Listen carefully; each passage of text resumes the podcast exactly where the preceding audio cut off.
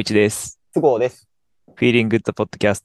え今日は最近来日したブラックミディの、えーライブに行ってきましたっていうことで、えー僕とゲスト菅生くんの二人でそのレビューを話したいと思っています。はい。はいいや、めっちゃ良かったね。いや、めちゃめちゃ良かったね。うん。すげえ緊張感あって。うん、そうなんだよね。すご短いよ伝わってきた。短かった。1時間ぐらいしかやってないでしょ？1時間ぐらいだね。そうだね。あの、俺はね、なんか前半見て、ようくんは後半で。そう。そうなんで、今回のライブは、えっと、3カ所、東京、大阪、名古屋でやって、うんで、それぞれ1日ずつだったんだけど、東京はその同じ日に1回目の公演、2回目の公演っていう感じでダブルヘッダーでやってて、うんで、時間がね、1時間ぐらいだったんだよね、それぞれ。短いよ。短かったねっという間に終わっ。てびっくりした。いや、本当だよねえよう。くアンコールないんだけど、みたいな気持ちで。うん。いや、なんか、え、もう終わっちゃったし、みんなアンコール待ってるんだけど、アンコール始まらなくて、うん。え、本当にこれでおしまいっていうぐらい、あっという間に終わっちゃった。2回目もなかったよ。マジかよ。うん。まあ、めちゃくちゃ良くて、で、しかうんも、あの、結構、その、バンド側もね、あの、東京最、東京のファン最高だな、みたいなことを言ってたけど、あ、そうなんだ。うん、さっと帰って、うん行って、うんい。や、もう本当にね、体感的にも短かったし、うんい。や、あの、リアル時間1時間だったから本当短かったよ。もうちょっとやってくれと思った。1時間、全くだれなかったしね。そうだね、だれてなかったね、1時間ちょっとでね。うんで、10曲ずつとかかな？しかやってないもんね。そのうん前半、う後半もね。うん。うん。途中の MC も全然なかったから、もう本当にあっという間に怒涛の勢いでした。うんうん11曲ずつだね。11そうか曲ずつやって、そうなんだよ。で、まあ、そうだね、すごくんが言ってくれた通り、もう、なんかテンポよくタントントントンや,、ね、やっていく感じだったね。うん。うんいや、しかも今11曲って言われて、あ、そうなんだって思ったけど、うんなんか、そもそもこのブラックミディの曲が結構展開があるから、うん次の曲行ったのか、のか、次の曲じゃなくて、なんか展開してんのかがちょっとわかんなかったから、あ、そうか、11あなるほど曲なんだ、ぐらいなるほど、の気持ちだなるほど。うんああ、まあ、そうだね。ちょっとプログレみたいな感じでね。うん、そうそうそうそう。展開がね、あと別の曲になっちゃったのかな、みたいなのもあったからね。うん、うん、うん。うんままああ、そういう意味ではね。い一応その一曲一曲の間には切れ目があったから、あ、そうね。うん、っていう感じだったけど、うん。で、うんまあ、あの、他のバンドでね、続けてやる曲と曲をね、そのままやるバンドとかもいるからね、うん、う。そうんいう感じに見えちゃう。そでもおかしくないかう。な。うん。うん。そう。あのー私は全く、あの、予習せずに行って、うん。このバンドが何かとか、あの、うんどんな曲があるかも全く知らないまま行ったので、うん。あ、そうだよね。あすげえこのバンドのこと知らずにね、行ったんだそうそうそうそう。そうそうそうそうそうそう。うん。うんっていうのはあったからね、ちょっと本当にわかんないままうん。参加をし、と思ったらなんか、あっという間に終わったっていう、うん。嵐のような1時間だったので、早えよっていうう。ん。まあね。まあ一応このバンドのことをどういうバンドかっていうのを紹介しておくと、まあブラックミディっていう名前のバンドですと。うんいうことなんだけど、これロンドンのバンド。あ、ロンドンなんだロ。ンドンの南の方、サウスロンドンっていうところで、ポストパンクとかポストロックとかがすごく面白いバンドがたくさん出てきているっていう、うん。ポストパンク、ポストロックの今の中心地みたいなところなんだけど、うーん。ここで出てきたバンドっていうのが今すごくいっぱいあって、うん、うん、うん。うん、 black midiの他にも Black Country, New Road とか、あおと Dry Cleaning とか、うんうん。もう山ほどたバンドが出てきている中で、この black midiはかなりその中であの先鋭というか、人気が高いバンドに当たる、へー。これ2000ポストパンク？ポスポストパンクだね。ポストパンクとか、あとママスロックとも言われてるけど、へえ、マスロックってどんなジャンルなの？マスロックはあの数学的なマスのおロックおなるほど。で、あのね、まあ複雑で変則的なリズムうん、とか、うん、うん。まあ、一応ギターロックっていう感じなんだけど、あのリズムがすごく独特っていう風になるほどね。言われてるかな。あとディストーションが使用されることがよくあるとか、はい、はい、はい。まあなんかパンクって言われちゃうと、もうちょっとなんか、あの、シンプルに突き進む感じで、で、ポストパンクだともうちょっとなんかひねってあるかなぐらいの気持ちだったんだけど、結構いろんな展開とか、なんかあの、リズムが変わる瞬間とか、うん結構ね、情報量が多かったんだよね。そうだね。だから、うんそう。だからポストパンクって言われると、なんかパンクの延長かなと思っちゃうから、いや、ポストパンクはね、パンクのカウンターでできたやつだから、パンク的とはち。ょっと違うんだよね。なるほど、なるほど。うん。結構静かなバンドでポストパンクですっていうふうに言ってるのもあるし。へえ、うん。パンクってついちゃうとなんかパンクの印象でもっとまっすぐでギャーンって突っ走っていくのかと思っちゃった。だストラングラーズとかさ、ポストパンクって言われてるけど、すごい静かじゃん。うーん。キーボードの音を前面に押し出してて。うん、うん、うん、うん、うん。あんなのもあるし、この、なるほどね。ね、ブラックミディだとね、ギターロックだけど、うん。そうか。なんかもうハードコアな気持ち聞いてたわ。うん。で、あとはまあ、インストパートがすごく多いっていううんうんうんところがマスロックの特徴でもあるかな。おー、なるほど。確かに歌少なめだったね。でね、まあ、マスロックっていうと、例えば、バトルスとかもマスロックに当たるはははよ。はは。うん。はいはいはいはい。そう、あの、なんか、富士とか来てたもんね。あと後半、俺は後半に行って、あの、すごくは前半のライブに行ったけどさ、後半のライブが始まる前はね、バトルスがずっとかかってたよ。あの そうなんだ。じゃあやっぱ好きなんだね。そういうのがね。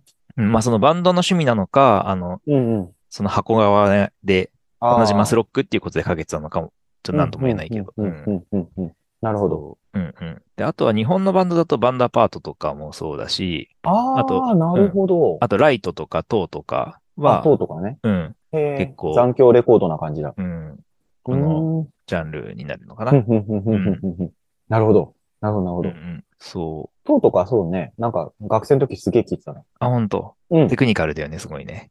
そうそうそうそう。あ、日本人でもこういう人たちいるんだと思って。うん。うん。なんか、それこそ渋谷の、今回 O-EAST O-EASTだね。うん。 O-EASTか。あの、うんその向かい側が O-WESTだっけ？ O-WEST。うん。で、今は Spotify の名前が ついてるね。よ。時代変わりましたね。うん。行って、あこうそう、久しぶりに行ったら、あの、デュオはデュオのままだったんだけど、うん。スポティファイオンイオンエアウィスイーストだっけ？みたいになってて、うん。わ、なんだこれっていう。うん。赤坂ブリッツがマイナビブリッツになったぐらいちょっとこう、えー、そっね、ち行っちゃングライみたいな。ツでね。そうそうそうそうそうそう。うん。ちょっとね、びっくりしたけどね。うん。と、塔かな？塔は、あの、その向かい側の、あの、ウエストの方で、本当最前で見た気がする。あ、本当見た見た。うん。なんか所属レコードのなんかイベントみたいなのがあって、うん。ちょうどなんかぽっかり空いちゃったイベントなのか、なんか結構贅沢な人たちがいて、なんかその塔が最初に出てくるよみたいな。うんなんかそんなイベントで。うーん、そうなんだ。うん、ごめん、話超ずれたからもういいわ、この辺で。すいません。結構なんかその、塔とかの感じって言われると、あ、マスロックってそうなんだって思うんだけど、うんなん。かドラムの展開とかがさ、変わったり、なんか結構あの、ドラマチックに変わったりするそうだね。変調もするし、とポリリズムなんかもね、使ったりするよね。そうそうそう。で、テクかったりとかするし、なんかその、ドラムに対して、なんかその、ギターとか上物が、うんまあベースとかもそうなんだけど、なんかあの、別の表紙やってて、ポリリズムっぽい感じが出てたりとかで、うん。あの、リズムを追うのも大変みたいな、緊張感あるなっていう。そうなんだよね。ね。うん。いいね。マスロックって言われて、そうか、ああいうやつなんだ。うん。結構好きかもしれん。おお、それはいいね。うんドラドラマーとしては挑戦しがいがあるとかっていうのもあるの。ああ、あ、うん、そうそうそうそう。うんなんかつい追っちゃう感じかな。うんうんえ今何やったっけみたいな。うん。で、このあバンドは。このバンドは2017年に結成し,、うんして、で、うん。これまでに2019年、2021年、それから今年2022年っていう風に3枚のアルバムを出してるんだよね。でうんえっとね、日本には、ファーストアルバムが出た時、2019年に1回来日してて、で、2回目のら来日っていうのが2021年、去年予定されてたんだけど、コロナで延期になっちゃって、なるほど。今回はリベンジ再来日っていう、はい。そういうことだったんだけど、一応チケットはそのまま使えるっていう風になってて、で、払い戻した人の分が、あの、再発されて、で、俺はそこで買ったんだけど、うん。っていう感じで、はいあの、行けましたっていう。去年はね、気づいたの遅くてもう売り切れちゃってたんだよね。だから、再発になって、ラッキーってなるほいう 感じで。いや、ラッキーだったね。うん俺もっとラッキーで、あのーうん今回このポッドキャストのホストのりょうさんが行けなくなったから、俺がおこぼれに預かるっていう、めっちゃラッキーだったね。ありがとうございます。ラッキーだったね。もう来てよかった、本当に。うん。で、えっと、今1曲目にかけて聴いてもらったっていうのが、うんえー、953っていううん曲うんで、えっと、この東京公演では、あの、その前半1回目の公演でも2回目の公演でもうん1曲目に演奏さ演奏されていた曲だね。うんうん。うん。かっこいいよね、オープニングがね。いきなりもうね、うん、これはいいオープニグ。ングで、うん、始まるといいね。なんかその、一番最初のところの、となんかあの、てててて、ててててって言って、みんな合わせてんだけど、うん。なんかそのドラムがね、ちょっとずらすのよ。アクセントアクセントは合ってんだけど、あの、その裏とかにバスを入れてくるみたいな感じとか、スネア入れてくる感じで、うん。ちょっとね、情報量多いんだよね。キメキメなんだけど、うん全部本当にアクセントを全部の楽器が合わせちゃうと、うん。あの、フュージョンチックになっちゃって、うん。ちょっとなんかその、全部がかっちりしすぎちゃうんだけど、うん。なんかこのバンドを通じて、あの、全部、全体通じて思ったのが、うん。ベースとドラムうんはなんか一緒に寄り添って世界観を作って、世界観というか、根底ができてて、うん。で、そっからギターが乗ってきたり、ギターが全然違うこと弾いたりとか、うん。あの、この9 953、うん。この曲とかは、結構ノイズギターみたいなのが、世界、なんかその音の世界観広げてる感じで、うん。だいぶね、ピーって音とかがね、し続けてたんだよね。うん。うん。で、ベースとドラムは結構あの、同じユニゾンな世界観で、でも、ベースがちょっとあの、ブーミーな音。輪郭はちょっとあの、ぼやけてて、うん。えーっと、結構荒々しい音がしてたから、うん。ずーっと近代的な暗い、激しい感じの音で、ギターがもっとそれを広げてて、で、もっと気がついたらなんかキーボードがなんかそのもっとあのギターを広げるような音を弾いてるっていう、なんかどんどん広がっていく感じだったんだよね。うん。うん。うん。っていうのが、うわ、緊張感ある。これしっかり見とかないと どっか、どっか置いてかれちゃうっていうのがあって。うん。うん。っていうのがなんかもう一曲目からもう、あ、このブラックミディってこういうバンドなんだなっていうのが一発でわかる曲だったね。まあそうだね。自己紹介的にはね、最高によくわかる曲っていう感じがね、するよね。うん、うん、世界観伝わったね。うん。この曲だけじゃなくて、まあ、あの全体を通してだけど、ブレーキが入るところはすごい、ピシッとブレーキが効いてるし、そのドラムとベースのユニゾンっていう意味では、まあなんかそこが表で、あの、演奏するときもあるし、拍の裏で演奏するときもあるんだけど、一緒に動いて、なんかピシッとそこが揃ってるっていうところが今日、ライブ全体を通して共通してたから、すごい、なんかタイトだし、そうだね。うん、演奏力が高いなって思ったな。うんうん。いや、これさ、ドラムの人ってジャズとかの人なの？これね、何食ってこの人、こういう風になったんだろうなっていうのはね、すごい聞いてて気になったのよ。ビジュアル見てほしいんですけど、すっげえママッチョっていうか、なんか引き締まった系のマッチョの人が出てくるんですわ。そうだね。あの、筋肉もりもりでね。筋肉もりもりなんだよ。うん。なんだけど、叩き方がね、実は結構コンパクトなの。そうだね。あの、かなりね、パワパワフルに音もね、うんすごいでかいし、だけど、すごい繊細なドラム、ドラミングだったよね。そう。なんかね、その、見て、見てて、その、うん。まあ、よくが言ったけど、じゃーんつじゃーんみたいな、なんか伸ばすところとか、なんかその、決めてブレイクをするみたいなところがあったりして、そういうとこはすっごい思いっきり叩いてたりするんだけど、うんアクション的に大きく叩くよ、大きく見せるよっていうところ以外のパートとかは、うん。結構綺麗な音、綺麗なフォームでコンパクトな叩き方をしてたんだよ。うんうん。でもなんかすごいちゃんと強い音が出てて、うん。で、後半のね、今回の後半紹介する別の曲とかは、すごい細かいドラム、ちっちゃい音を入れてたりとかするんだけど、そういう時にジャズの握り方してたんだよね。うん。で、スネアのなんかその後ろでちっちゃい音を入れ続けるみたいなところがちょっとなんかジャズっぽいアプローチをしてるようなところがあったから、あれこの人すごい派手に見えるけど、実は基礎的なものをきちんとやってき、ちゃんと野生じゃない人だ。たまにあの野生ですごい変な人とかいるんだけど、うん。基礎的なものをきちんと積んで、綺麗なドラムを叩き、で、うん。なんかそのマーチングバンド出身とか、あの、ジャズとかビッグバンド系のことをきっちりかっちりやってきたよみたいな人なのかなと思って見てた。彼らの出身のサウスロンドンっていう場所がうん、すごくね、なんていうか、まあ、ポストパンク、ポストロックの中心地でもあると同時に、ジャズがすごく盛んな場所でもあって、おー。あの、ロンドンの南の方って移民の人がすごく多いんだけど、はい、はい、はい。うん、そのカリブ系の人とか、ルーツがある人とか、あとアフリカ系の人とかもたくさん住んでて、で、その彼らが、あの、音楽の勉強するための、あの、コミュニティみたいのが、あの、結構確立されていて、そこで音楽を学んでる人っていうのもいるから、あの、南ロンドン出身の人で、ジャズのバックグラウンドとかうんがあったり、その演奏技術がすごく高くやってる人ってかなりたくさんいるところなんだよね。おーな、何食ってこういうドラマが生まれたんだろうなと思って、この人はどういうバックグラウンドで来たんだろうなと思って気になった。なんかロックみたいな感じではなんかあんまりないのかなと思って。そうか。ジャズが盛んなところとかだったりすると、なんかビッグバンドジャズとかがあったりとか、ジャズセッションみたいなところで育ってきた人だと、綺麗なドラムをなんか、ま、きちんと学んできたのかもしれないね。そうそうそうそう。で、このモーガン・シンプソンがどういう人なのかっていうと、この人は音楽一家に生まれて、で、母親はシンガーで、ボーカルコーチもやってたっていう人なんだよね。なるほど。で、父親がセッションギタリストで、ギターの先生もやってるっていうような人。で、まあ、二人ともセッションミュージシャンっていうことなんで、そういう音楽一家に生まれましたっていう人。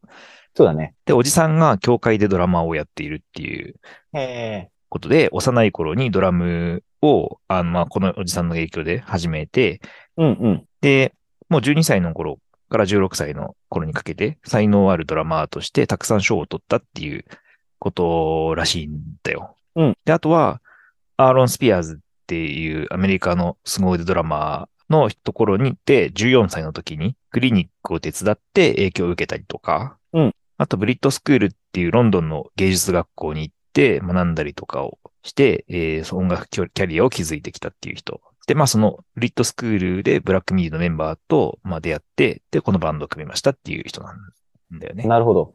いやなんかその、まあ見てて、結構、野生味溢れるじゃないんだけど、あの、うん、例えばマーズ・ボルタのドラマで、俺がね、大好きで山ないあの、トマス・プリジョンっていうドラマがいるんだけど、うん。それはあの、黒人ドラマなんだけど、うん。なんか、その人は、あの、まあ、めちゃくちゃ上手くて、で、ちゃんとあの、あの音楽大学みたいなのも、なんか特待生で行ったよみたいな人だったんだけど、なんかそのゴスペル系に属してたんだよね。うん。バックグラウンドがね。うんだったりしたから、ゴスペル、ソウルフルなグルービーなもの、でも派手なものも叩くっていう感じの荒々しさがあったんだけど、今回この、トマス・プリジェンって途中から入った人か。マーズ・ボルタは2001年に、あと、あとザ・ドライブインが活動休止して始めて、うんうん。で、その時にはいなくあ、最初いなかったんだ。ごめん。2002年結成か。で、その時はいなくって、で、うん2007年にトーマス・プリジェンが加。入したっていうこと俺もうなんか最初最初からいたも気持ちでいたわ。ね、あの、バークリー音大出身っていうふうにね。そうそうそうそう。で、バークリーってやっぱり、あの、世界最高峰、てか世界最高の音楽大学として有名なんだけれども、うんうんあの、特待生としてうん行きっていうような人で、もうとにかく魅力とパワーに溢れるうん。人なんだけど、うん。やっぱり、あの、荒々しく、教科書通りじゃない感じの叩き方をしていて、うん。で、今回のあの、ブラックミディの人は、すごく綺麗に叩いていたし、フォームが綺麗とか叩き方が綺麗。うんうん。なんか、ある意味本当にうん。なんか基礎的なものをきちっとやって叩いてきたんだろうなって、綺麗なものがあって、そこから荒々しさとかを振りを大きくするっていうのを追加したような感じがあったから、基本的にずっとドラムが綺麗だった。うんうんうんうんまあそうだね。この人の師匠筋にあたるうん。影響を受けているアーロン・スピアーズってさっき話した人うん。もゴスペル出身の人で、その後ジャズとかフュージョンも叩くようになった人っていうことだから、あの、この影響でうん。綺麗なもののところにゴスペル系とか、その野生味を感じるっていうところは、まあその通りなんだろうなと思うよ。うん。うん。そうだね。まあ凄腕ドラマーっていうふうに言われてるからね。うん。う。うんんで、まあそんな感じで、そのモーガン・シンプソン、まあすごいうん。人だけど、あとの二人もね。はまあ基本的にはこのバンドは3人のね、バンドなんだけど、あ、3人なんだ。そう、モーガン・シンプソンドラム、それから、はい。それからジオルディ・グリープ。この人がボーカルギター、あとベースもやるんだけど、うんうんん俺が見に行った時はね、ボーカルギター、ベースなの？ボーカル、まあ、基本的にはボーカルギターなんだけど、あの、ギターとベース持ち帰ってやるときもある。ほう。ああとベーシストが結構存在感持ってたけど。そう、ベーシストがキャメロン・ピクトンって言って、うん彼もボーカルとベース。あとはシンセサイザーとかもね、やるけど。その3人がメインのメンバーで、で、まあ、あともう一人、あのメンバーいたんだけど、その人は辞めちゃって2020年に。あ、そう。で、うん。で、セッションメンバーとして、キーボードのセスあ、セス・エヴァンスと、それからサックスのカイディ・アキニビっていう人がいるんだけど、サックスのうん人は今日、あの、今回の来日には来てなくうん。うん。て、来なかったね。うん4人だったね。そう、メインの3人と、セスの4人で、今回のライブのはツアー回ってるっていう感じだね。で、はいはいはいはいあの T シャツ売られてて、そこもね、4人体制で、あ4人の顔の絵が描いてあったよ。うんあ。ははははは。なんか、ってことは、じゃあサックスの人はメインな感じじゃないんだ。あの、キーボードもメインじゃないよ。そうか。うん。だからサポートメンバーでも4人なんだで一緒に、一緒に来て。うん。うん、物販でね、なんか4人だったから、あ、4人なのバンドなんだなと思ってた。違うのね。そう。まあまあ、準メンバーって感じだね。じゃあまあ、話も盛り上がってきたところで、次の曲をかけて続きの話にしましょうか。はい。はいその2回のライブ共通でやった曲っていうのが、その11曲ずつやった中の4曲あったんだけど、じゃあこれも、えー共通でやった曲です。えー、どうぞ。はい、聴いてもらいました。今の曲がコンドロマラシア・パテラっていう曲です。これがセカンドアルバム、 Cavalcade に入ってる曲だね。さっきのうんうんうん953はファーストアルバムの、これ読読むの難しい。 Schlagenheim。ファーストアルバム Schlagenheim っていうところに入ってる。はい。ほうほうほうほうほう。うんで、今のが2枚目のアルバム。だね。うん。なんか俺ちゃんと全部聞けてなかったんだけどさ、1枚目のアルバムに、うん King Crimson みたいな曲ある？キングクリムゾンの曲のカバーをやってるよ。カバーやってるよね。うん。お20センチュリースキッゾイマン。キットイマンって、なんかいきなり俺予習しようと思って出てきて、なんじゃこりゃと思ったけど。これね、あ、セカンド出た時か？うん。購入した人に特典として付けてたアルバムの中に入っていたみたいで、EP の中に入ってたみたいで、あの限定で全然手に入らなかったんだけど、あの今年になってもう一回リリースされて、で、誰でも聴けるようになったっていう感じの音源だね。なるほど。うんちゃんとあのスポティファイで出てくるね。うん。このポッドキャストでもね、それはね、うん一回紹介してあいて、そうそうですね。第、第何回？かなり、うん何回かな。うん 宣伝しないよ、こういう時に。この何回も聞いてね、みたいな。しないよ。カバー曲特集っていうのを前にやったんだけど、うんなるほどその時にね、うん。最高のカバー曲ってなんだみたいな話をしてて、で、こんなんもあるよってうん。いう話をね、したんだよ。うんうんうん35回の時にカバー曲特集っていうのやって、はい。うん、そこでこのブラックミディの 25th Century Schizoid Man を紹介しております。読みにくいんだよね。でも超かっこいいんだよね。あのね、かなり原曲に忠実な再現をしてて、おー、すげえな。うん、かっこいいんだよ。おー。うんい。や、なんか、結構その、このバンドが、なんかその、うん聞いてみてすぐわかる、このベースの人が、うん。結構高速でずっと弾き続けたりするのよ。うんうん。ベースがずっと速く、ドルドルドルドルドルドルみたいなの弾き続けたりとかするからさ、テクいなっていうのがね。うん。いや、なんかその、この2曲目の、このコンドロマンシア・パテラうんの曲も、すごいブラックミディしてる感じがあって、初めて聞いたやつが何言ってんだよって話なんだけど、じゃーんつ、じゃーんつっていう、これ結構前半から大きい決めみたいなのやってるんだけど、うん。その後にプログレッシブななんかギターが鳴り始めるとか、まあイントロもそうなんだよね。なんかその頭がひひっくり返るような、うん。あの、ギターリフみたいなの入れてて。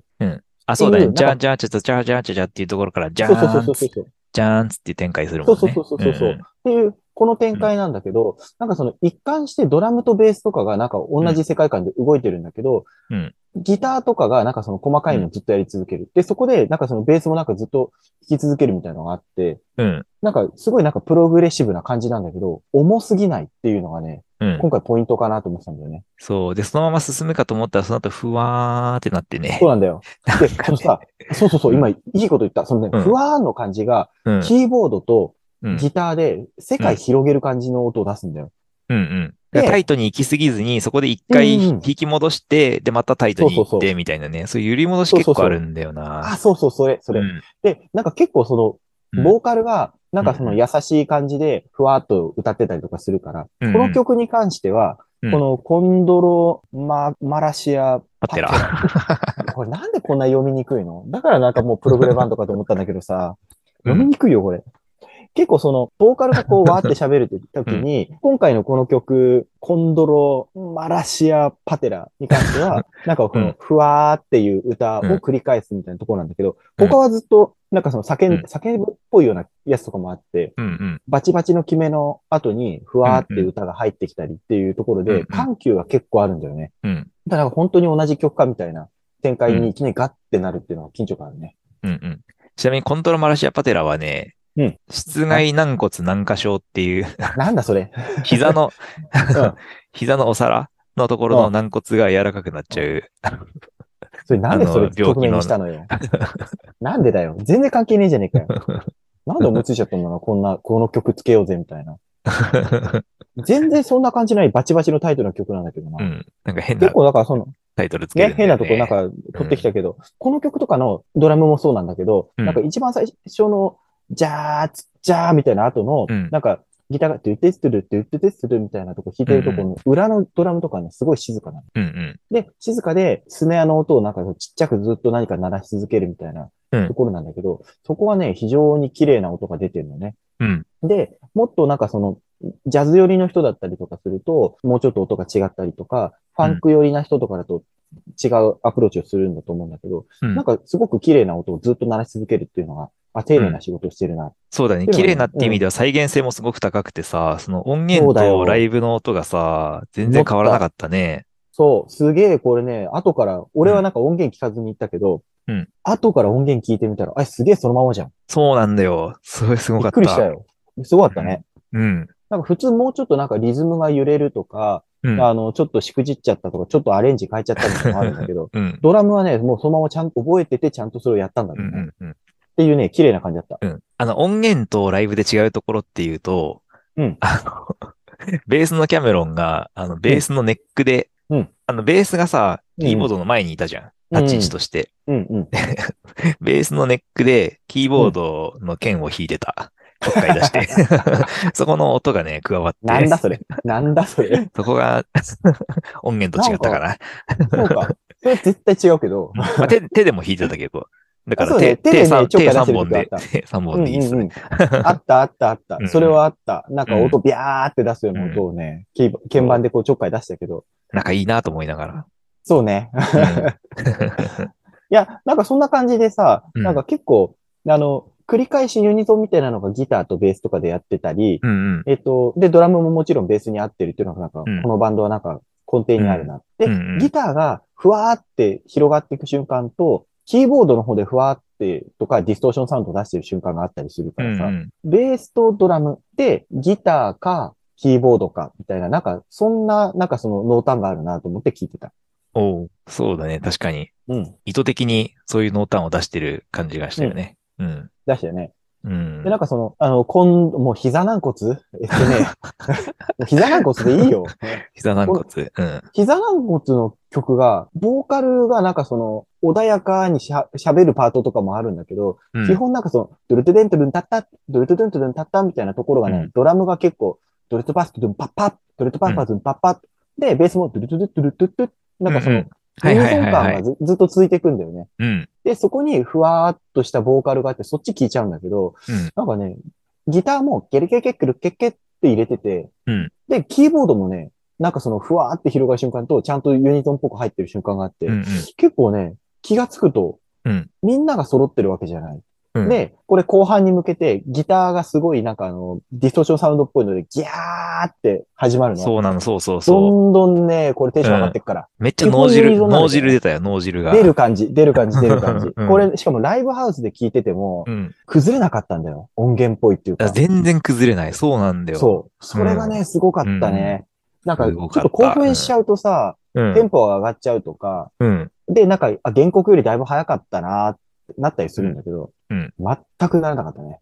いや、でもかなり早かったような気がした、体感は。うん。そっかそっか。どんどんどんどん早くなってくんだけど、みんなユニゾンは崩れなくって、うんうんうんみんなで速くなっていくから、うんうん。うん。そう、統制取れてるっていうか、うなんか、うんうん走りすぎてんなって感じもなく、あえて速くしてんなっていう感じが伝わってきたな。ね、走って崩れる感じとかはなかった？全然ない。でもそれがすごい綺麗だった。うん。うん、うん。そうなんだよ。いいもん見たなって感じだったね。そうだね。うん。なんかね、これ後半の方に行くと、なんかそのギターとキーボードのディストーションサウンドみたいなところとかと、ギターの音が増えていったりする感じ。これね、ペレペレペレペレ弾くのよ。あこの曲の最後の方ってことだよね。そうそうそうそう。うんうん。ってなったりするから、なんかそのだんだん盛り上がってって、ディストーションサウンドがこうふわーってい,、った後にこう、8ビート速くなる感じって、まあ、うんてまあ、その曲のテンポというか、あの、スネアがなんか倍になるみたいな感じで、どんどんなんかテンポが上がってくるんだよね。うん。っていうので、なんか、ぐわーって盛り上がって、ふっと終わるっていう、うんうん。あのー俺のこの擬音が多すぎてみんな大丈夫なのかついてくるのかっていう、まあ興奮だけ伝わるかな。そんな、そんなね。うん。いや、その初めて聞いてさ、それだけ興奮できるってな最高なことだよね。なんかね、じりじり上がんのよ。うん。最初はでー、バツ、でー、みたいなところから、ドゥルドゥルントゥルンパッパッ、ドゥルドゥルントゥルンパッパッっていうう、んそのユニゾンがあって、で、うんユニゾンの根底はずっと変わらずに後半に行くんだけど、うん。だんだんギターのディストーションサウンドとか、なんかその、うん。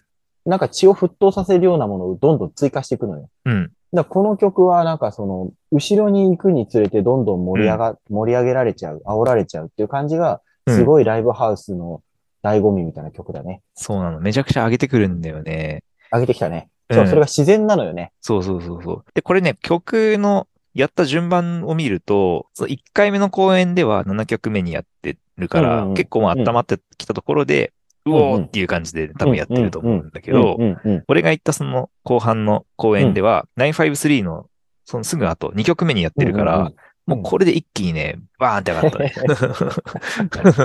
よかったな、後半。そう、なんか953はまず1曲目やって、うんおすげえの出てきたなっていう、こう、ざわざわしてるところで、うんうんバーンってこの曲が来て、うんうんもう、もう、虜だよね。はいはいはいはいはい。前半の方も、いや、前半も負けないよって話なんだけど、結構、ゴリゴリ盛り上がってくる感じっていうのと、あとユニゾンがかっこいいみたいなのは、うん。まあ同じ芸風みたいなのだったからさ、うん、うん。最初からずっとその一曲じりじり始まって、でもすごい興奮してっていうのが、うんどの曲も共通してたかな。確かにあの、後半盛り上がる曲がね、多いんだよね、このバンド。そうん。そうそうそう。うん。で、それもなんか、とりあえず2ビートが始まりましたみたいな、なんか、うん無理やりゴンって盛り上がるんじゃなくて、ギターかキーボードかなんかで、じりじりノイズみたいなの上げてくるみたいな感じが、うん気がついたらなんか盛り上がってたぞっていうのがね、うん。感じてたんだよね。持ってかれちゃうんだよね。持ってかれちゃうね。うん。これ、この曲、本当持ってかれちゃうからみんな聴いてほしい。この膝軟骨。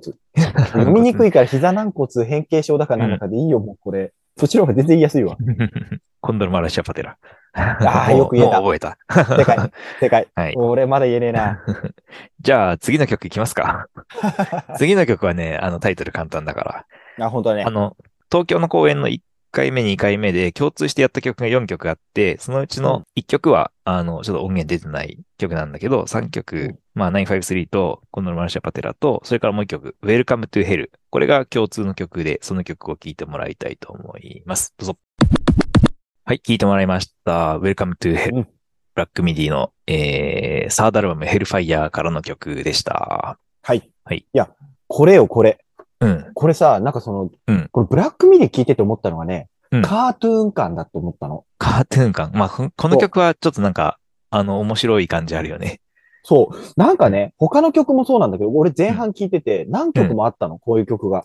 うん。これね、なんかその、この Welcome to Hell っていう曲で、なんかうん。結構ベースが不穏な音とかしてたりすんの。うん。ギターのリフが結構ポップだったりすんの。でもうんディストーションでゴシャゴシャしてんの。まあ、キーボードのピロ、ピロピロピロっていう音も入るしね。うん、うん。冒頭でね。うん。そう。ディストーションはゴシャゴシャしてるギターが、うん。なんかそのポップなやつ弾いてる。でも、うんなんかそのポップっぽい音色じゃないのよ。うん。で、ドラムはタイト、綺麗。で、うんベースが不協和音じゃないけど、変なコード弾いてるから、うん。ベヨーンっていうなんかの不穏さが出んのよ。うん。だから、ディズニーとかの悪者アニメみたいなハロウィン感っていうかさ、うん。その極悪すぎないし、ポップすぎないんだけど、ちょっとなんか悪い感じとか、ちょっとなんか不穏な感じみたいな、悪魔城、クッパ城みたいな、そんな感じがね、他の曲でも感じられたの。っていうのが、ブラックミディ見てて面白いなと思って、で、うん特にこのウェルカム、今日紹介する曲だったら Welcome to Hell に出てると思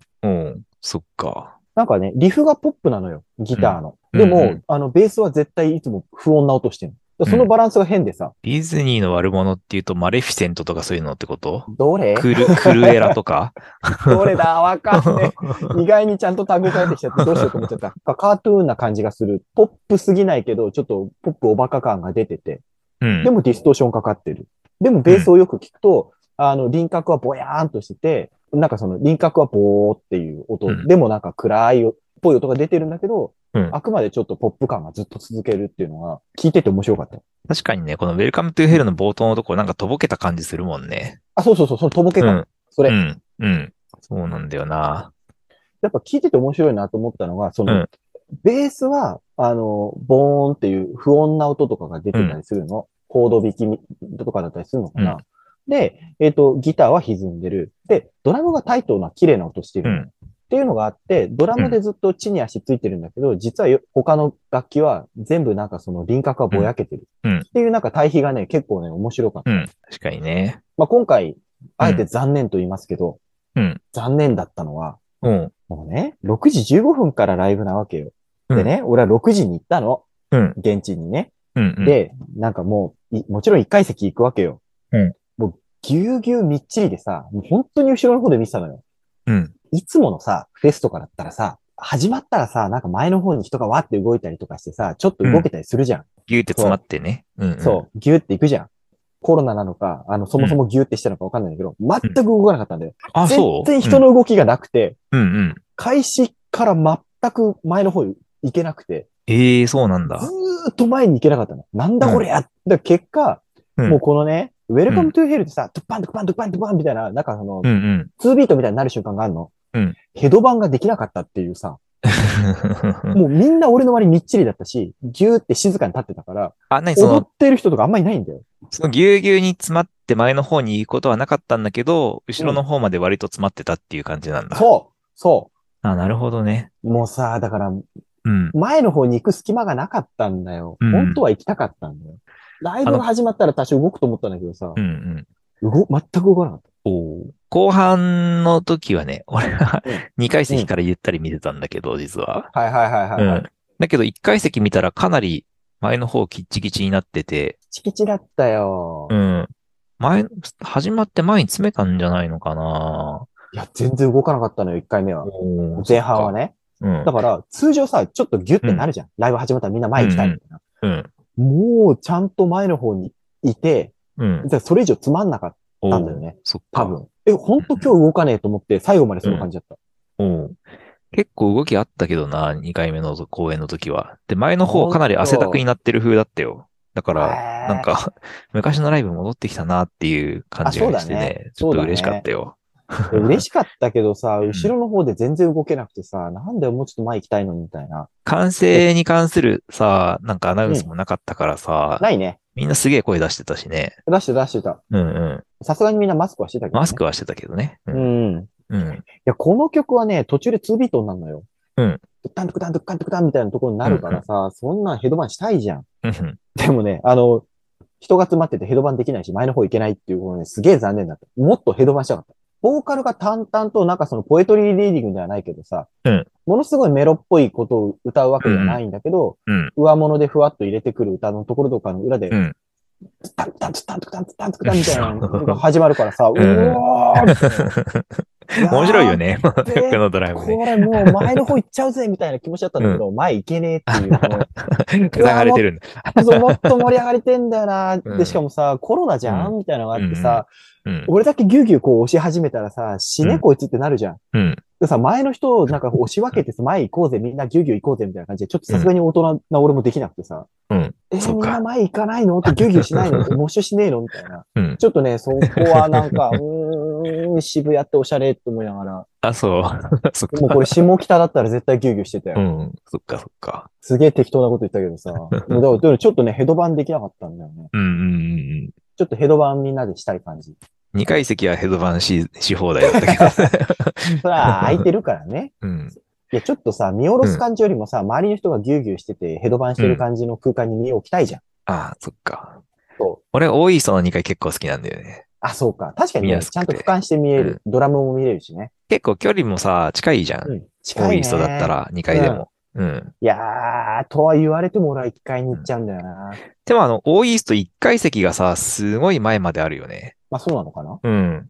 柵あるんかなぐらい近かったよ。まあ、上から見た感じ。うん。はいはいはいはい。うんあ、じゃあギリギリ柵はあるけれども、うん。うん。あんまりなんかその感じさせないぐらいの柵なんだね。うんうん。この曲もそうなんだけど、他の曲もそうで、カートゥーン感がなんかその全般にあある。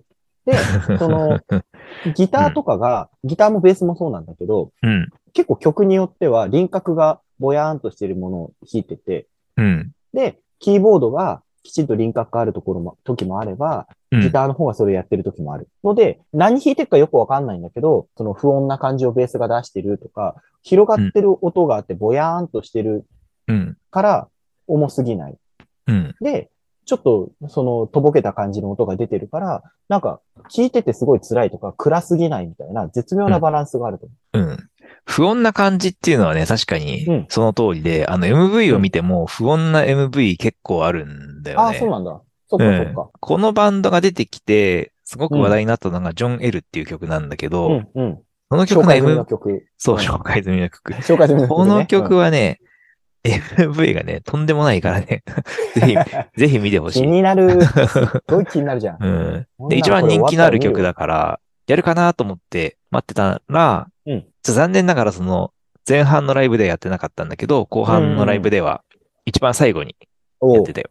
じゃあうんみんな待ってて待っててそうそうそうそう。う。もう最初の一音になった瞬間に、ドワーって歓声が起きて、そおう。うじゃあもうすげーってな一音でわかるやつなんだ。一音でわかる。うん。おで、しかも曲の途中で5分以上のセッションやって、ー。あすごいな。すごかった。どこに一番一着地するんだろう番最後にやったんだけどね。そ。う。めちゃくちゃね、面白かったよ。うんうんうんうんうん。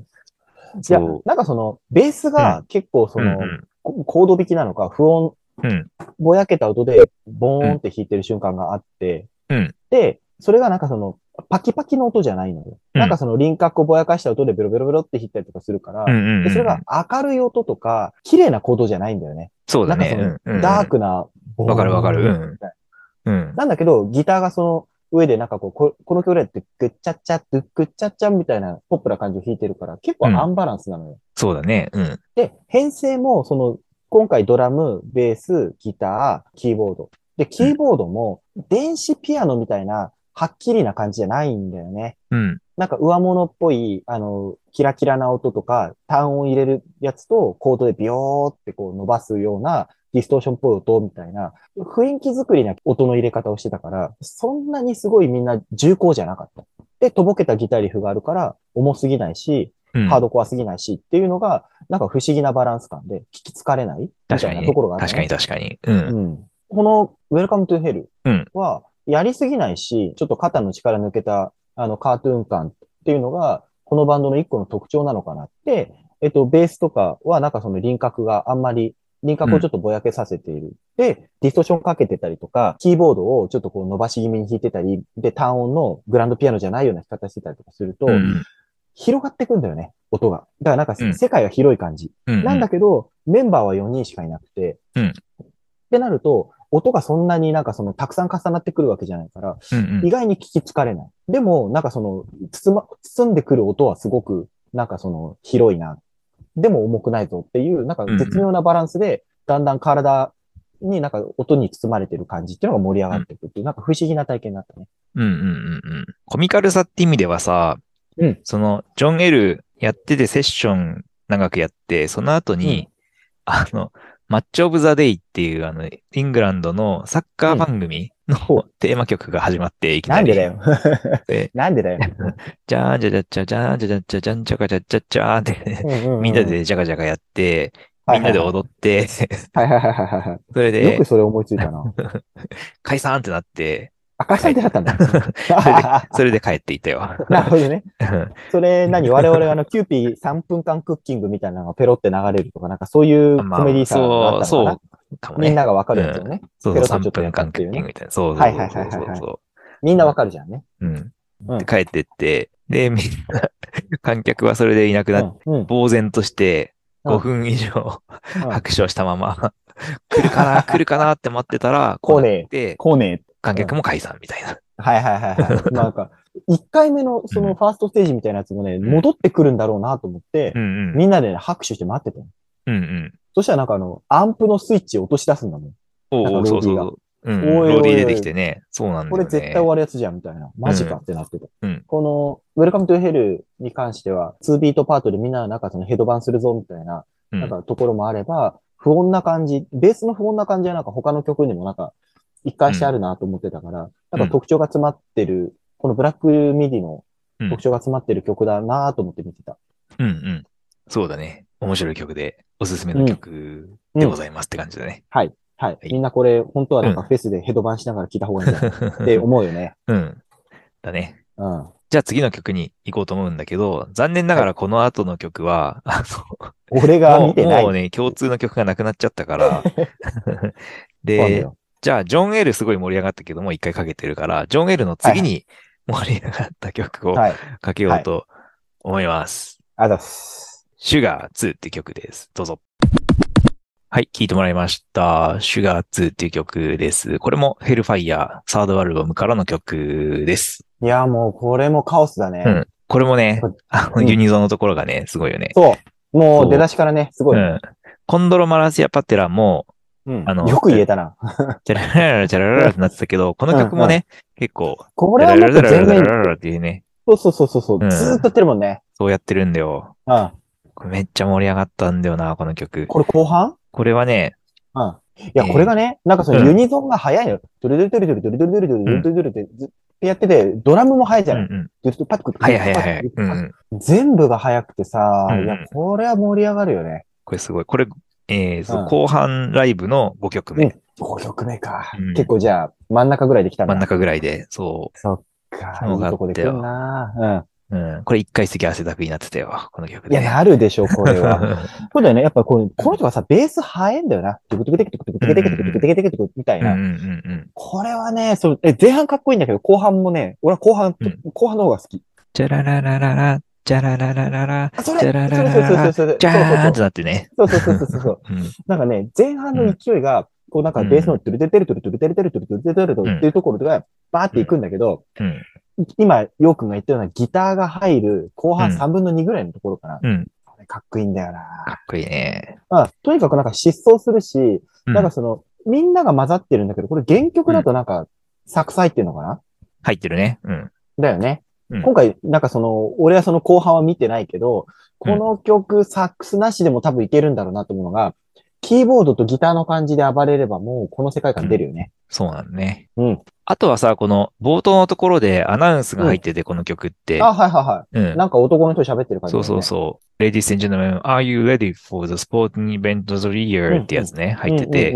これがね、あの、ライブが始まる一番最初のところで、このアナウンス流れて、それで、始まあっちゃうと思うじゃん、こバー、メンバーがね、登場したよ。うんこの曲はそ流れるんじゃなくて、そのアナウンスのところだけが流れて、そうかそうかそうか。で、うっかりこの曲始ままっちゃうかと思っちゃったじゃん。うんってなるよね。騙さないでくれってなるよな。いそのアナウンスは、その前半のライブではやらなかった、や、ごめん、記憶ない。あ、記憶にないか。そっか。うん。だってもう、うんだってこのバンド見るの初めてだもん。ああ、そっかそっかそっか。まあそういうアナウンスなのかなとか思っちゃったかもしれない。うん忘れちゃったのかもしれないけど、うんそうそうう。そのアナウンスが流れてね、結構テンション上がった。おお、来たって、うん始まる前の、その、うん。なんていうの、SE っていうのかな？あの、うんうん。あのーオープニングの曲うん。がかっこよくて、その後半のライブでは、フェイスレスのインソムニアが流れて。うん、おかっこいいっていう感じで、フフェイスレス流れたよっていう感じで、それで始まって面白かったんだけど。ね、ネット上で公開っていうか誰かが作ったそのセトリスト FM のところを見ると、最初の前半のところは、あの、はいゴジラの曲が流れたでしょ？う。ん？俺ゴジラ見てないからわかんない。あの、じゃーん、ちゃんちゃんちゃんちゃん、じゃじゃーん。なんかね、そうなんだよ。最初ね、SE 流れてね、笑いが起きたの。で、そう。俺はね、何が笑いが起きたかわかんないんだけど、うん雰囲気的にゴジラだと思った。なんか雰囲気的に？うん。あ、ね、SE、うんあその SE 流れて、うんステージが、なんかそうんの赤黒い感じになったの。おう。で、うわ、日本っぽい演出するじゃんみたいな感じの、うんあの笑いで、あおいおいおい、やるじゃんみたいな感じだったから、あ、あ、そういうこと？これは多分ゴジラだなーっていう。多分ゴジラなんだ。多分ゴジラだなっていう空気の読み方ゴジラを、ゴジラを知らないから。そうそうそうそう。まさに見てないもん。シンゴジラとか見てないからさ。見てないんだ、そっか。見てないからわかんないんだもん。まあ、そのゴジラの曲をバックトラックに使ったヒップホップの曲で、うん。ハラーモンチっていう。うん、ラッパー の、サイモン・セイズっていう曲なんだけど、これがあのうん、ゴジラの曲を後ろに使ってるっていうやつ。なんだよね。うん。で。ね、結構オープニングのところは、あの、気を使ってるみたいで、ああ、その国ならではっていう的な感じ？日本に来る前にね、直前にね、あの、ソウルでもやってるんだけど。ソウルではオールドボーイっていう、あの、韓国映画があって、うんそれのテーマ曲、知らねえよ。オープニングに使ってるし、まあ嬉しいよね。あとねん。使ってくれたもんね。うんうんうん。で、あとはね、その前はメキシコにも行ってるんだけどね。ほう。ほうほうほう。うんメキシコに行った時には、うん。スワベメンテっていう曲をうん流したみたいなんだけど、うんうんうんこれはね、あの、まあ、スペイン語の歌ですっていう感じかな。メキシコの歌じゃないんだけど。そうだよね。なんでそれ持ってきた他なんか思いつかなかったのか知らなかったのかなかったのか。有名な曲なのかな？スワベメンテ。うん。この曲はうん多分、うんエルビス・クレスポっていう人の曲で、プエルトリコの人の歌だね。ほうほうほうんメキシコのアーティストって言われても思い浮かばないよ。あ、そう？ん、全然思い浮かばないな。ううん。まあ、ロドリゴ・イ・ガブリエラとか、わからねえ。あの、スパニッシュギターのと。あ、そうなんだ。うん言われてもわからなかったよ。知らないか。ごごめん、さっぱりわからなかった。あの、日米以外のアーティストの曲を特集した回も過去にやってますので、それを聞いていい宣伝ですね。最近だとね、あの、うん台湾ポップとかそういう回もありましたからね。うんうん。なんかこの番組でいろんなものをやってるから、うん。変わった特集をやってるんでね。そうね。うん。すごいな。よく頑張ってそんなにし調べたよな。ね行くところに合わせてオープニングの曲をね、うん。調べてやってるみたいだね。うん、うん、うん、うん。このバンドね。このブラックミディに戻ると、うん俺ね、どの曲か忘れたんだけど、うん。あ、多分ね、俺復習したんだ。ちゃんと、1回目の、その、前、前半でやった、ザ・ディフェンスって曲とか、うんうん。あるね。とかね。なんかう、ん。他の曲もなんかその、同じような特徴があったんだけど、うん。ドラマーがね、ラテンチックなドラムを叩く瞬間があるのよ。うん。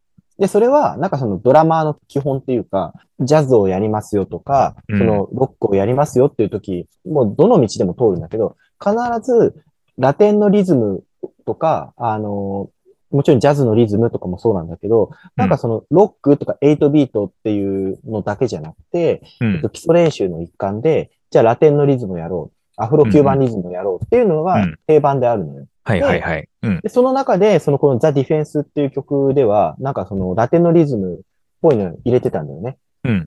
で、しかもちゃんと綺麗に入ってて、で、うん綺麗に入っててっていうのがいい意味でも悪いで意味でも、本当に黒人とかがなんか変なのやるとすごいなまってて、どな、なんだこりゃ変なとこにアクセント入るぞみたいな、あったりするんだけど、うん。今回この、あの、ブラックミディの人がザ・ディフェンスでやってた時には結構綺麗な、あの、うん本当にビッグバンドジャズでみんなと合わせるよ、綺麗だよっていうような、うんみんなのリズムが合ってるよ、テンポが合ってるような感じのラテンのリズムを叩いてたのよ。基礎的なものとか、ジャズっぽい、まあジャズの人たちが結構そういうラテンのリズムとかは取り入れるのね。アートブレイキーのナイトインチュニジアとかが、それがなんか革命の曲なんだけどさ。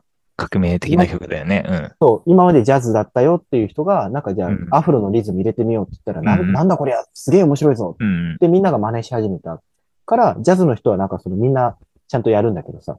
うん。なんかそういうのも black midi が取り入れてた、取り入れたというか、あの、だからジャズっぽいアプローチみたいなのをしてたから、あ、じゃあ綺麗なジャズっぽいアプローチをする人なのかな？って、うん。お、おなんかハードコアだと思って聞いてたからさ、ハードコアっぽいようなやつよりももっと綺麗めなリズムを叩くんだな、うん。面白いな、基礎力が高いな、なんか綺麗な、あの、練習をしてたんだろうなと思って見てた。うんなるほど。この Defence はさ、同時に歌謡曲っぽさもあるじゃん。あの、ボーカルのところを聞いてると。うん、そうだね。うん、うん、うん。うん。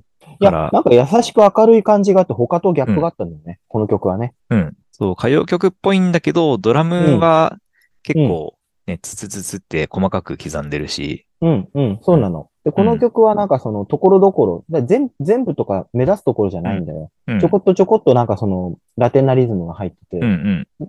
やりすぎないけどアクセントとして面白いなっていうのが入ってたからさ。うんうんうんうん。これも面白い曲だね。ね、俺が見に行った日曜日の、あうの、前半の方でやってた曲なんだけど、うんこれも、やりすぎないけど、なんかその、ドラマーの幅の広さみたいなのがちゃんと出てくるなっていうのは印象的だったね。うんうんうんうん。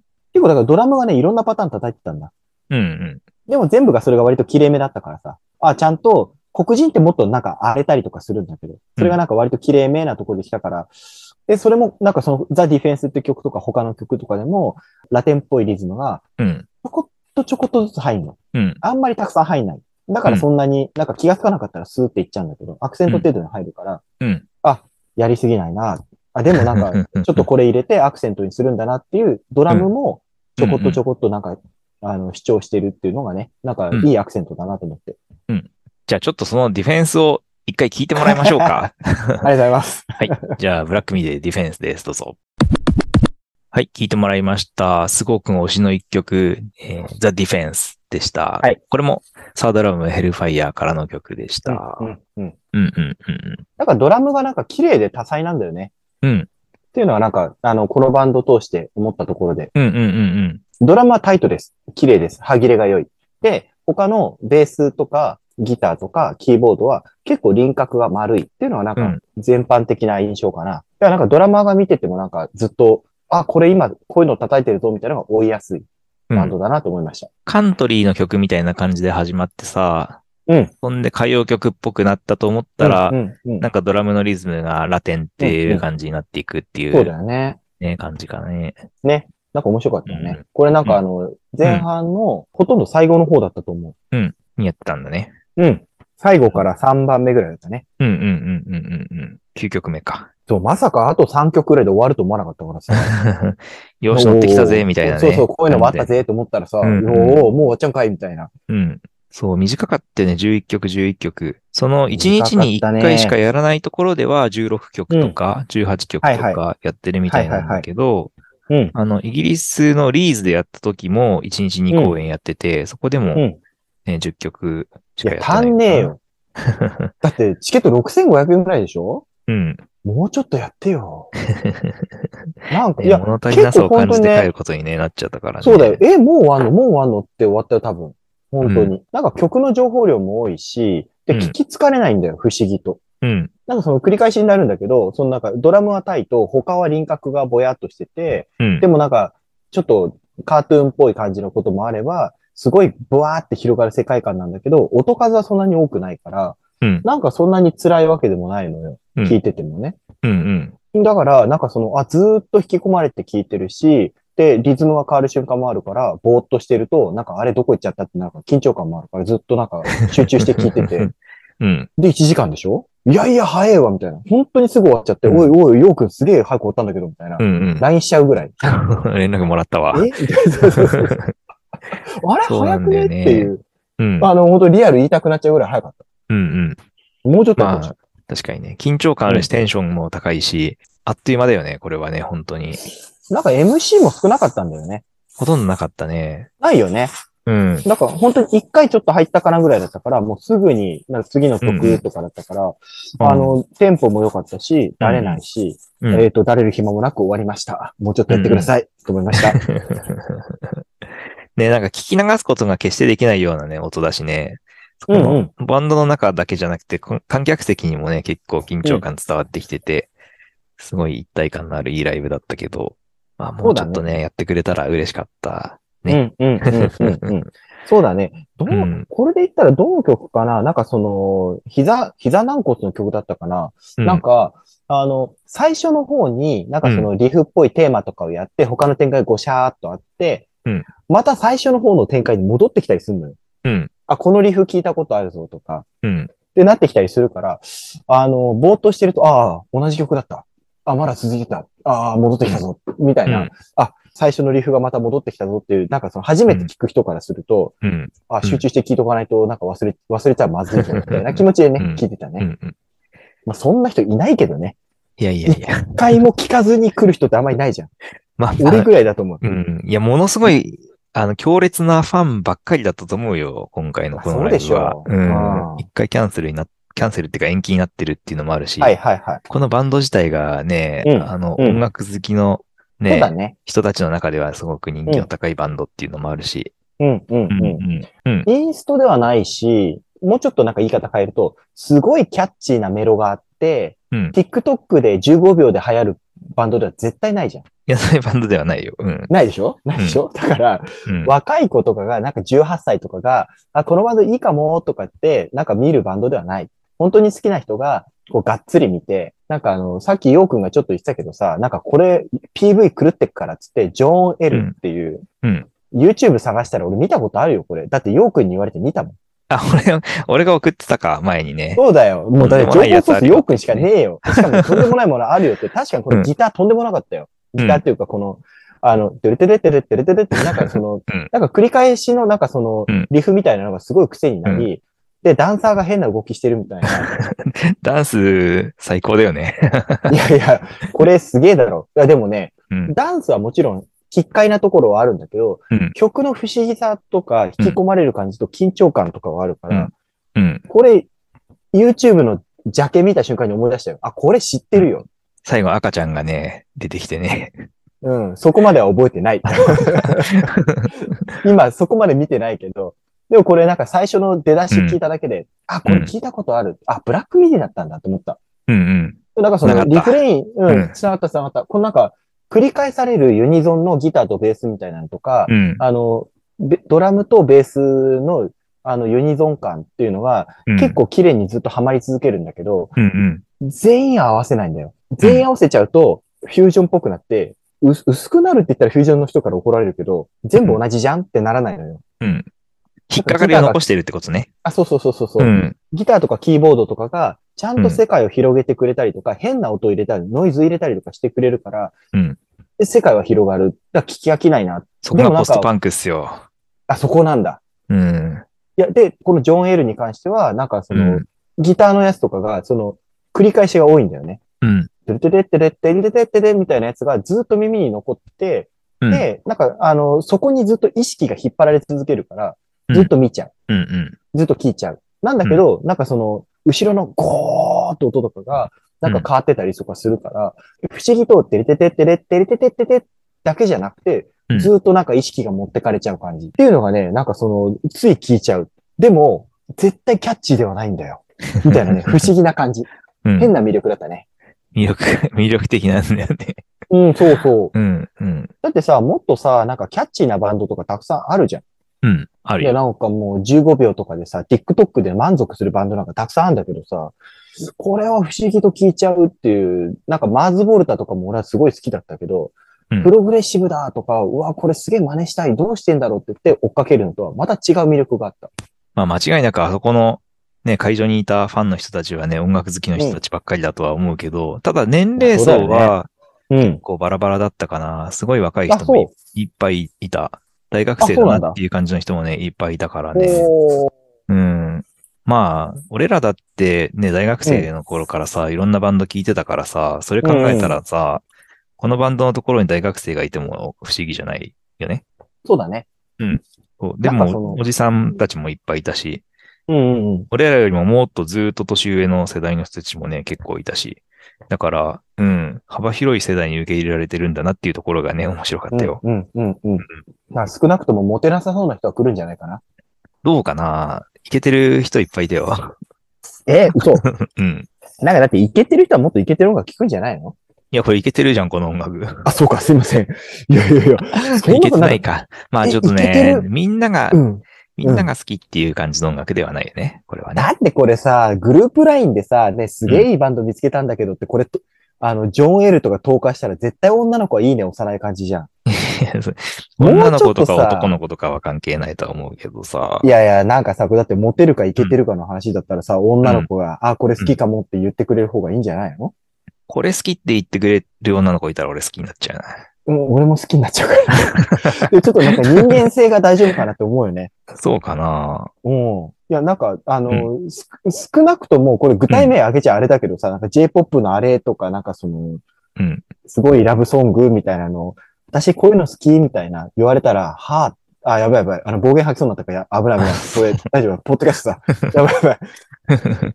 えそのじゃねえんだよってなるからさ、うん。なんか、あの、え、これ発言が難しいんだけどさ、あの、大学生の時にマーズ・ボルタを聞いてすげえこう、うわ、すっげえってなったの。うん。もうもうほん、ほんとすっげえの来たっていうのうで、ん。うん。あの、アットザドライブインとかもなんかその、好きだし、うん。アットザドライブインの再結成のサマソニ行って涙するみたいなのもあったけど、うんなんかやっぱ、あの、マーズボルタが良かったんだ。アットザドライブよりも。えー、両方好きだけどさ、アフロ頭が良かったんかね。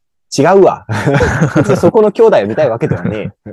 このブラックミディは少なくとも、うん。若い子が見に来てるぞって言われたら、結構 CD めっちゃレコファンで掘ってるみたいなそういう人だよね。あ違うか今の人はそういうレコファン掘らないんだ。いや、今、 Spotify とか、 Apple Music で。すいません。すいません。そうだよね。まだ俺 Apple Music 入って、入ってないのって周りから言われるからね。まあまあ、必ずしも入る必要があるとは思わないけどね。うん。うん思わないけど、あの、うんこんだけこのポッドキャストに3、4回出てんのに、え、まだ Spotify のそのレコメンドとか聞いてないんですかって言って小沢さんに怒られちゃう感じだわ。いや、怒らないと思うよ。あ、そうね。だってもう発想が古いじゃん。なんかその、だって俺今だってレコファンとかでなんかあの CD 掘ってるっていうのとかまずうんないじゃん。今の人たち。まあ、今、レコファンに行って、ファイナルを掘る、掘ってる人はいっぱいいると思うけどね。なんかやっぱその、大学生の延長でいくと俺たちは、俺たちはっていうか、ね、もう、俺しかいないけど、レコファンの、うなんかその中古1枚買うと200円引きだよっていう、え、400円の買うと200円で買えるじゃないですかみたいな時に、死ぬほど買うみたいな。うん。ツタヤで10枚借りると1枚100円だよっていう時代に死ぬほど借りるみたいな、そういう世代だからさ、うん。スポ Spotify を聞くっていう発想が、俺はこの Spotify のうん。ポッドキャストをやりながらない。俺も20年前はツタヤでめっちゃ借りてたけどね。そうでしょ。俺ね、まだ20年前で生きてんの。うん まあそのツタヤで買ったり借りたり、レコファンで買ったりするやつって、だいたいね、もう、 Spotify にあったりするから、そうなんだ。ライブ版とかじゃなければうんしかも聞きやすいしな。うん。でもさ、なんかその、いや、今回ね、前の方に全然行けないぐらい人がギュうギュういてさ、まあ大体大人のお客さんだったと思うんだよ。俺の周りは。うん。で、大人だったからそんなに頭振るみたいな人たちはいなかったんだけど、うん。みんな好き感があってちょっといい感じに体を動かしてたから、うん。うん。好きな人が集まってきて、で、わざわざこういう、あんまりすごくキャッチーでもない、でもなんか好きだよっていうコアなバンドをみんなが楽しみに見に来てて、まあうんいい雰囲気で、うんいい盛り上がりをしてて、っていうのが、うん。普通にフラット日曜日に行って楽しめるような時代に戻ってきたのは嬉しかったな。うん。いや、すげえいいライブだったんだよな。もう本当にうん。音楽好きがいっぱいいるし、ね、うんうんうんこのバンドに出会えて音楽好きでいてよかったなっていう感じがね、すごくしたんだよね。うん。いや、でなんか本当にクオリティも高かったし、うんうん。緊張感もすごいあったまま終うんわった。うん。で、例によって、あの、事前に T シャツ買ってからさ、着て行ったんだけどさ、その場でも、その場でもさ、あの T シャツ売っててさ、売ってたね。うん。うん。入る前にはね、買わなかったんだけど、終わってから、いやもうとんでもないもん見ちゃったな。これ T シャツ買って帰らないとなと思って、え、で T シャツかっこいいのあった？で帰った。いや、一種類しかなかったんだけど、そうでしょ T シャツ一種類メンバーが売ってるやつだっけそうそう、うんあとパーカー一種類とあって、でメンバーのパカちょっと気になったな。4人の顔がね、映ってて、で、あの、その顔の上に、あの、地獄の豪華っていう風に横書きされて出て、せよ。で、背中に縦書きでで地獄の豪豪華なんだよ、もう。なんだよ、地獄の豪華って。ヘルファイヤすー、げえ出せる。ヘルファイヤーっていうこのサードアルバムのタイトルを関して、あれ、買わなくないかい？ヘルファイヤーツアーだから。いや、さすがに買わないよい。やもう一周回ってかっこいいなと。一周回んないもん、俺。いや、メタルのドクロとかのやつもすごい怖いやついっぱいあるからさ、それとあんま変わんなくないと思って。いや、それはドクロだからいいじゃん。様式美だもん。いいんだ。いいよ。うんいや、いいじゃん、そんなもん。ちょっと、ジュンさん呼んでこい。全然もう、だってもう、ドクロ普通じゃん。いや、地獄の豪華最高だよ、これ。いやー、地獄の業火でだって、まあでも外に着ていけないけど男4人だぜ。外に着てでしょ？外に着ていけないけどどこ着。てくんだよ？部屋着か、部屋着か意味、ねえじゃん。サマソニか、フジロックかだろうね。ソニに来んのかよ。いや、来なかったと、ブラックミディが来なかったとしても、これをうん、あの、フジロックで着てもいいと思う。それもう何の人かよくわかんないじゃん。なんかそのフェスにローリングストーンズの T シャツを着てくるよくわかんないにわかのおじさんかと思っちゃうから、なんかあんまり良くないんじゃないの？いいじゃん、何かしらのこう、ロックの雰囲気出せるじゃん。いや、その、だから何かしらじゃなくてネタと、ネタとして。ネタとしてダサすぎるよ。たまにさ、なんかそあの、共感得られなかったか。ええないよ。というわけで今回ね、あうんの、さすがにね、ブラックミディの T シャツは買おうとは思わなかったね。あ、そう、そっか。うん。うん。あ、まああ、あれ、すげえもうすぐ売れ、売り切れちゃって、なかなか手に入らなくて、会場で、お。そう、限定再発してたっていうやつなんだでしょうね。うっそ、そんな趣味の悪い人がたくさんいんの？で、一応その、まあ、俺が買った時はもう XL しかなかったんだけど、全サイズがあのネット注文できますよっていう風に言ってて、あそそれで注文した人もね、いると思う。絶対買わねいやー、すごいプロモーションライブを見ちゃったっていう感じなのかな。え。まあね T シャ。ツ欲しくなっちゃうっていう、つい。そうだよね。興奮でちょっとなんか、グッズ買いたくなる感じ。興奮で頭おかしくなっちゃってね。うん、頭おかしいと思うよ。ちょっとパーカー買おうかなって一瞬迷った。なんか、うん、ドラムの感じがなんか好きだったからねうんうんうんう。んいいなと思ったよね。だってそもそもこのサウスロンドンかどうかもわかんないぐらいさ、全く俺予習してなくて、うんまあライブ行ったけど、うんこれは結構衝撃、衝撃っていうか、なんかすごい面白かったよ。お、これはどんどん紹介するしかねえな。サウスロンドン界隈を。サウスロンドンなのかマスロックなのかだよね。うん。サウスロンドンにマスロックいっぱいいますんで、そうかそうかそうか。うん。期待して待っててくれ。うん。いっぱい、あありがとうごいざいます。はい。っぱい紹介する。なんかそのうんそもそもこの、今回のポッドキャストの最初の方に戻ると、その、うん。マスロックってこういうやつだよって言われて、あ、そうなんだ、トーとかなんだ、みたいな感じになったけど、ドラマーだからさ、うん。いや、そもそもなんかリズムが面白いよとか、いろいろやってるよっていうのは、なんかこう、ワクワクして聞けるの。うん。で、このブラックミディは、ドラマーがものすごい変なことをやってるわけではない。でも、とにかく綺麗。でうん、タイトな音色だった。うん結構、これドラマーだけ分かってくれればいいんだけど、ドラムがね、なんかその、裏側に、あの、金網みたいのが貼ってあるのよ。うん。なんかマーチングバンド用の太鼓とかに貼ってあるんだけど、うんドラムの、なんかその太鼓部分ぼ叩くとボーンとかトーンみたいな音が鳴るんだけど、スネアだけうんパーパーみたいな残響音残るように、うん。残響音作るワイヤーみたいなの貼ってあるの。残響の、なんかさーっと音が残るやつね。そうそうそうそう。うんうんうん。あの、スナッピーってやつなんだけど、うん。だなんか、だから今回は、なんかその、ジャズ系の人とか、綺麗系のドラムの人なのかなと思ったのは、ドラムが割と全部綺麗で、うん割とタイトめで、バスドラもスナアもピッチがね、割と高めなのよ。で、うんスナッピーっていうその残響音を残すやつも結構固めだったから、残響音そんな残んない感じ。だ高め綺麗めだったの。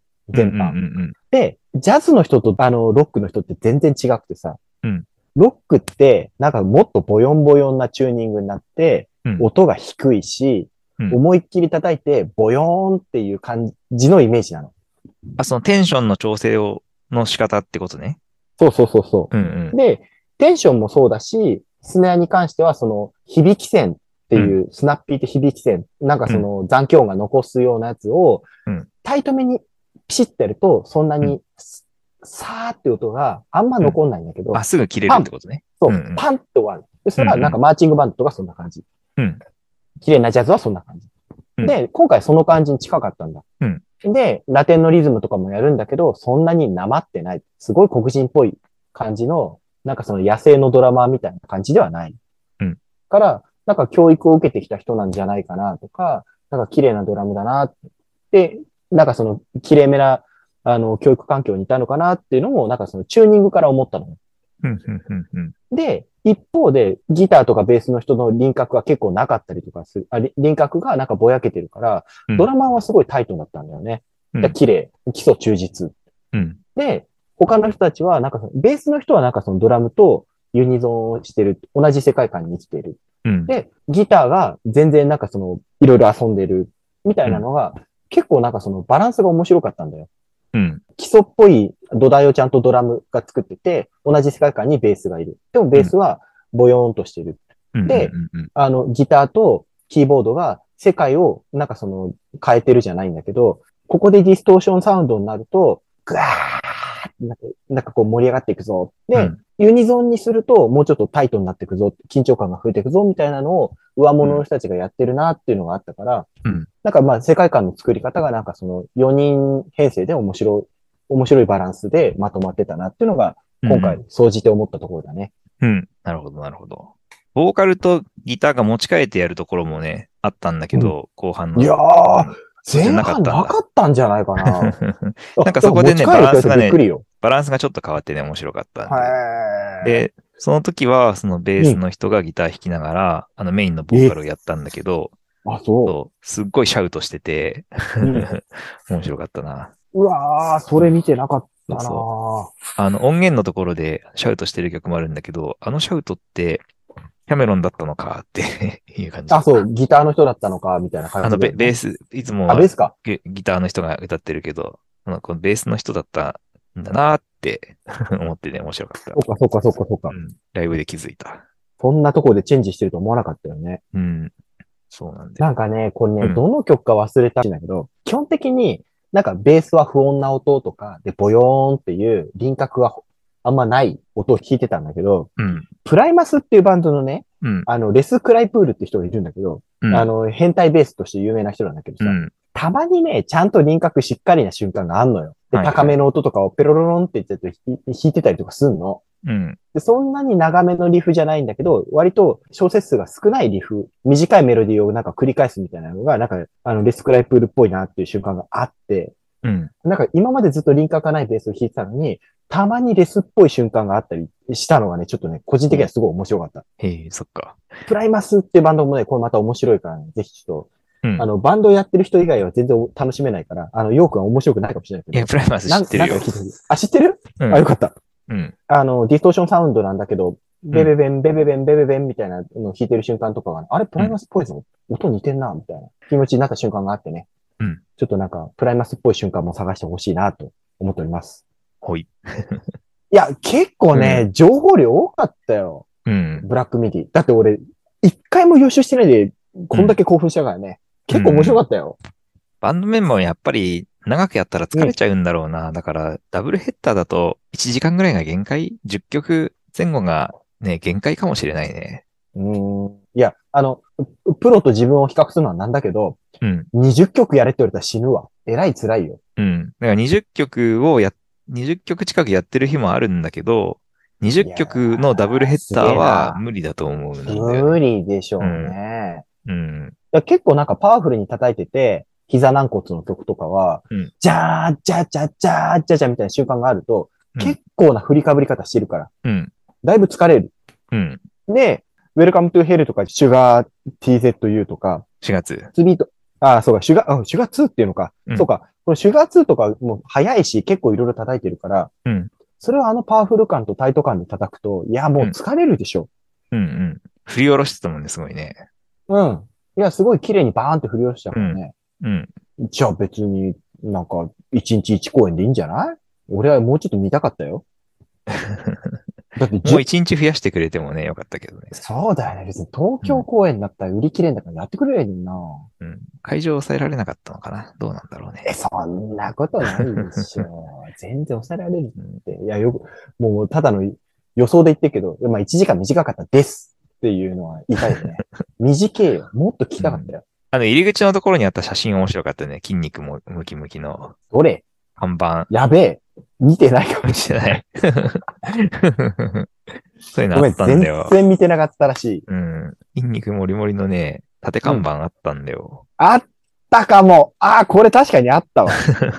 これ面白かったよ。絶対こんな体してねえくせにな。なんでこんな作っちゃったんだろうな。ドラマは結構これに近かったんじゃねえか。近くねえよ。全然近くねえよ。なんか半分ぐらいにシュッてなってたわ。うん。細マッチョだったね。でも、うんなんかその、筋骨隆々まではいかなかったけど、うんあの、すごい筋肉ついてた。うん。肩からだね。うん。腕のところとかも、もうぷっくんぷっくんしてて、うん。なんだけど、見事にアクション多めにするところは振りかぶってるんだけど、基本タイトだった。だそんなにね、なんか無駄がない、うん。い無駄多めみたいな感じのドラマではない。や、繊細なドラミングだなっていう感じがしたよね。そう。うん繊細でタイトだったから、本当に基礎ちゃんとしてる人っていう感じの印象だった。うんうん。けなんかその、黒人のさ、パンクバンドみたいなのあるじゃん。バッドブレインズとかはね、すごいよ。力入りまくってんのよ。うん。で、なんかその、パンクバンドクバンドクバンみたいなところとかがもう本当に力みすぎてんだけど、うん日本人だったら絶対できないの。なぜなら奴らの筋骨隆々感でそれをなんかこう実現してる感じ。うんうん。すっげえパワフルで、パワフルっていうか力み方がめっちゃ面白い。無駄ばっかり。うんでも超強いぜ。うん。もうなんかその黒人の力とパワーとみたいなのでやってんだけど、今回、ブラックミディの人はそんなに無理しない。うん。でもちゃんと体をきれいに使ってて基礎もあるからうん、綺麗にやってるんだけど、見せるところだけ大きく振ってるみたいな、丁寧さがとてもあった。なるほど。エレガントさっていうか、なんかあの、ジェントルさがあったよね。うん。膝軟骨の曲とかなんだけど、うん決めが、じゃー、じゃっちゃ、じゃー、じゃっちゃみたいなところとかが、大きめな感じの決めなのよ。うんうん。じゃーん、じゃー、じゃーみたいなところをみんなで合わせるんだけど、うんそういうところの振りかぶり方は大きく見せてるんだけど、他は全部ちゃんと無駄があんまりない感じのドラムの叩き方をしているっていうのが、あちゃんと丁寧なドラムを叩いてるんだろうなっていうのうんが印象的だったので、うん。ぜひドラマは見ていただければと。まあ話は尽きないけど、そんなところにしときますかね。いやね、すごい良かったね。ううんん。なんか、サマソニーとかフジロック来たら見に行くよ。うん。また来てほしいね。ね。うんうん。いや、かっこよかった。いいライブ見た。あの、ちっちゃい箱で見るライブっていうのがやっぱいいなっていうのをね、再確認したね。残り時間が短いから一言だけ言っとくと、なんか、オーイーストだかは大変品が良い見な見方を皆さんしてたから、うんモッシュも起きないし、安心だよっていう、もっとモッシュ起きてもいいのにと思ったけど、全く起きてなかったからね。モッシュ起きてたよ。うっそ 押し合いへし合いマしてジで、うん。あ多分そこのエリアに行ってなかったんだと思う。うん。あの、まあ、前半と後半で違ったのかもな。えー、行きたかったよ、そこ。いや、えっと、見える範囲でモッシュ起きてなかった。モッシュピットなかったし。うん。4月とか、あと、ジョン・エルですごかったよ。観客席うは。わーそうか。なん、やっぱり序盤そんなに体力温存だったのかな悔しいな。どうかなということは、あの、このダブルヘッダーの時は後半に行けっていう、そういう教訓が今回できましたね。そういうことですかね。どうだろうな。そうですね。いや、そしたら俺帰れなくなるんじゃないかな。大丈夫かな。両方黙って撮っとけって感じだったのか。いやー、それは疲れるでしょじゃあまあ、ラストの曲っていうことで、まあ、ラストらしい静かな曲にしようかなと思うんだけど、う。うん。デスノーンズっていう曲が、カバルケイドって、あの、セカンドアルバムの曲で、し静かに始まる。だけど、静かのまま終わらないっていう、そういう曲があるんでこ。れもね、カートゥーン感あると思うんだよな。うん。で、ベースはね、グルービーだしね。はい、もう喋りません。じゃあまあ、これを聞いてもらってお別れしたいと思います。じゃあ、聞いてください。どうぞっていうことで、陽一でした。都合でした。